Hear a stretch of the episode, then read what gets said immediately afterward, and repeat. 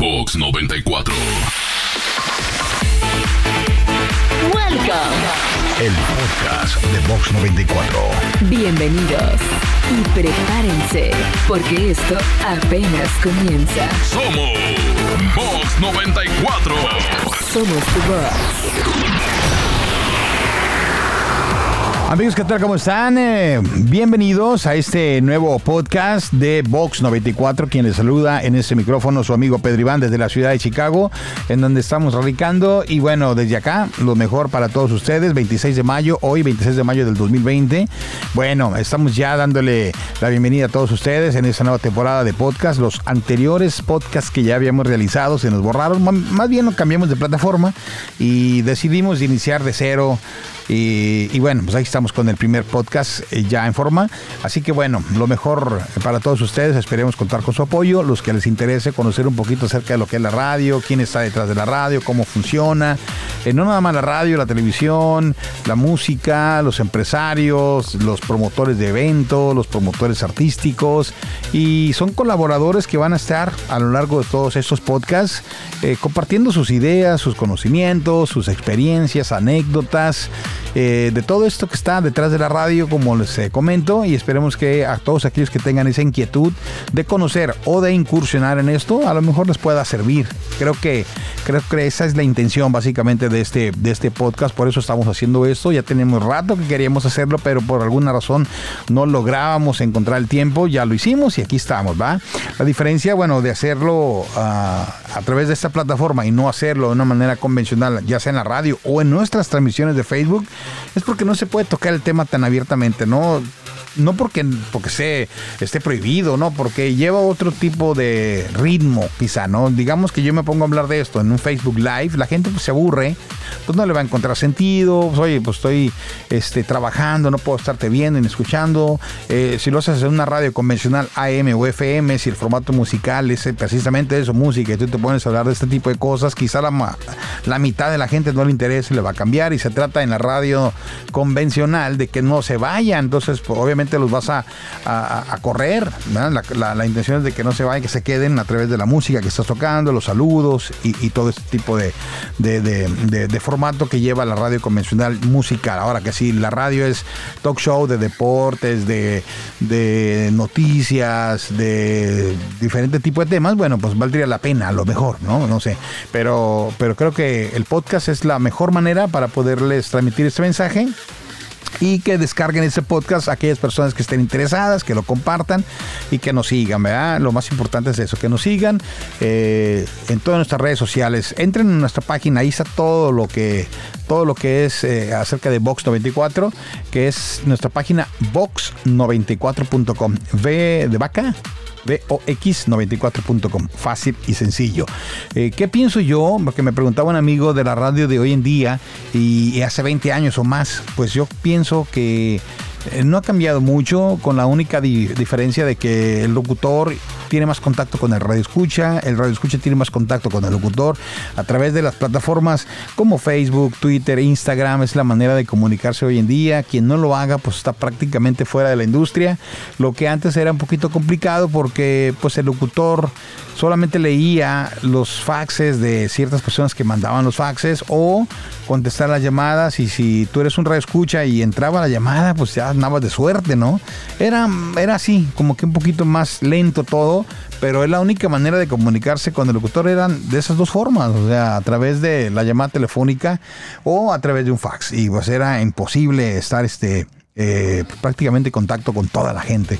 Eh, hoy en día, pues imagínate nada más, las redes sociales nos han facilitado mucho, pero también se ha perdido quizá esa magia de...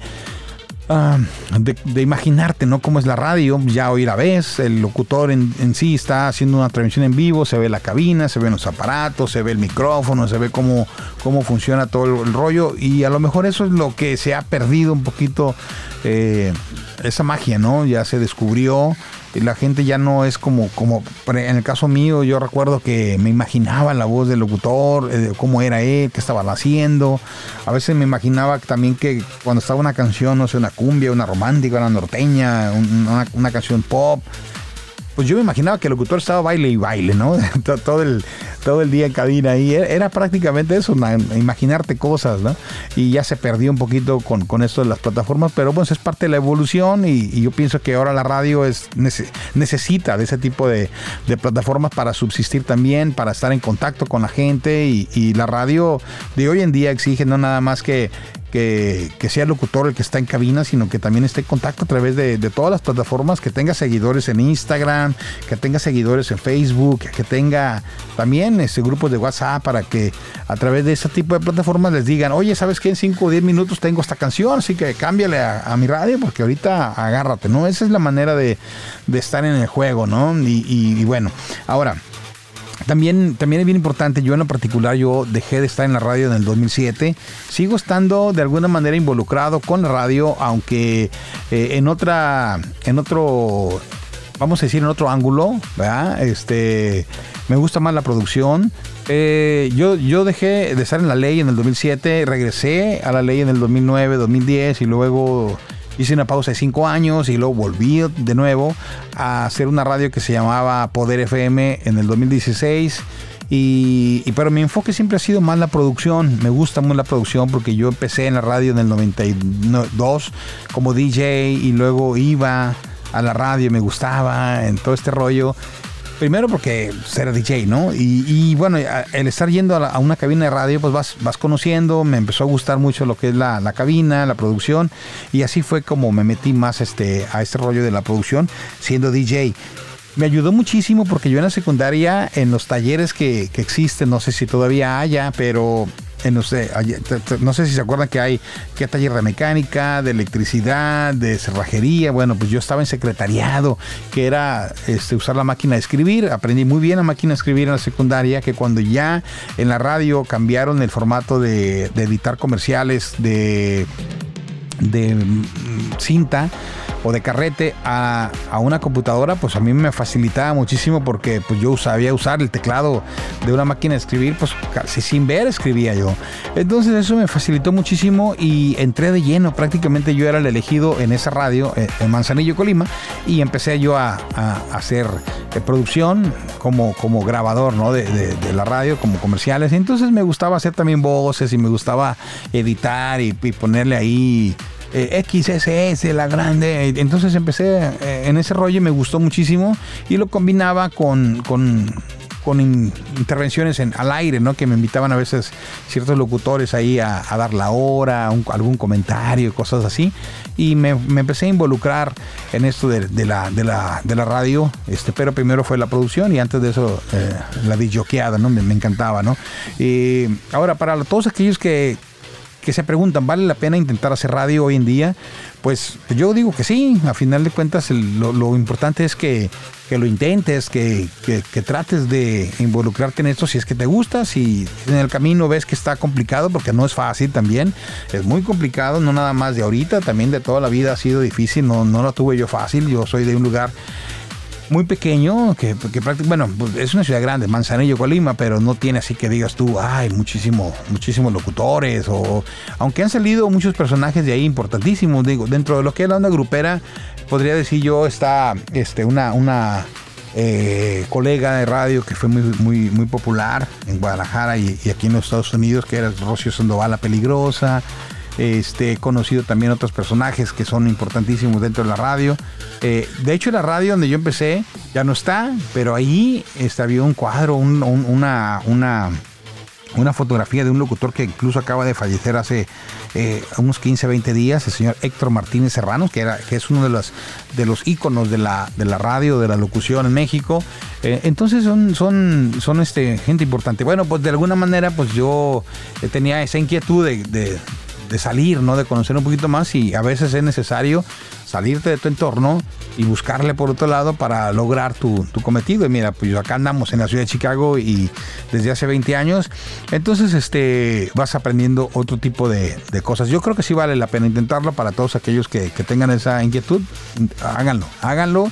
No es fácil, les digo, pero peor es no, no intentarlo, ¿verdad? Este, no quiere decir que sea más fácil ahora que antes o, más difícil, ¿no? Cada quien tiene diferente historia, eh, cada quien va a conocer diferente tipo de personas y siempre aprendan de todos, porque eso es lo más importante. Yo he tenido la fortuna de eh, conocer gente importante de la radio que me han brindado la oportunidad y yo creo que la he sabido aprovechar y pues aquí, aquí seguimos, ¿no?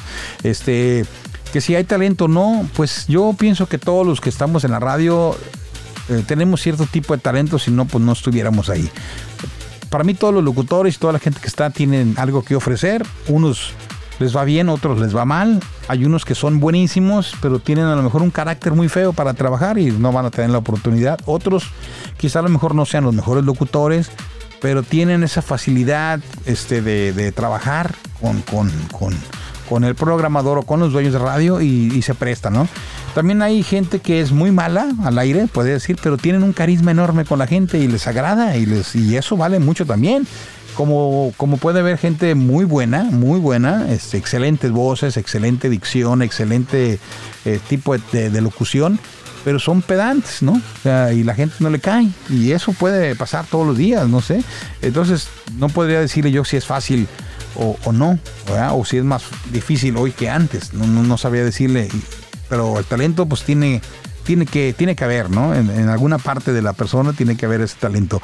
Eh, ahora, si, si, se, si se necesita estudiar para, para ser locutor, yo diría que, yo diría que sí. Eh, sobre todo cualquier tipo de carrera, porque yo estudié contabilidad, no la, nunca terminé.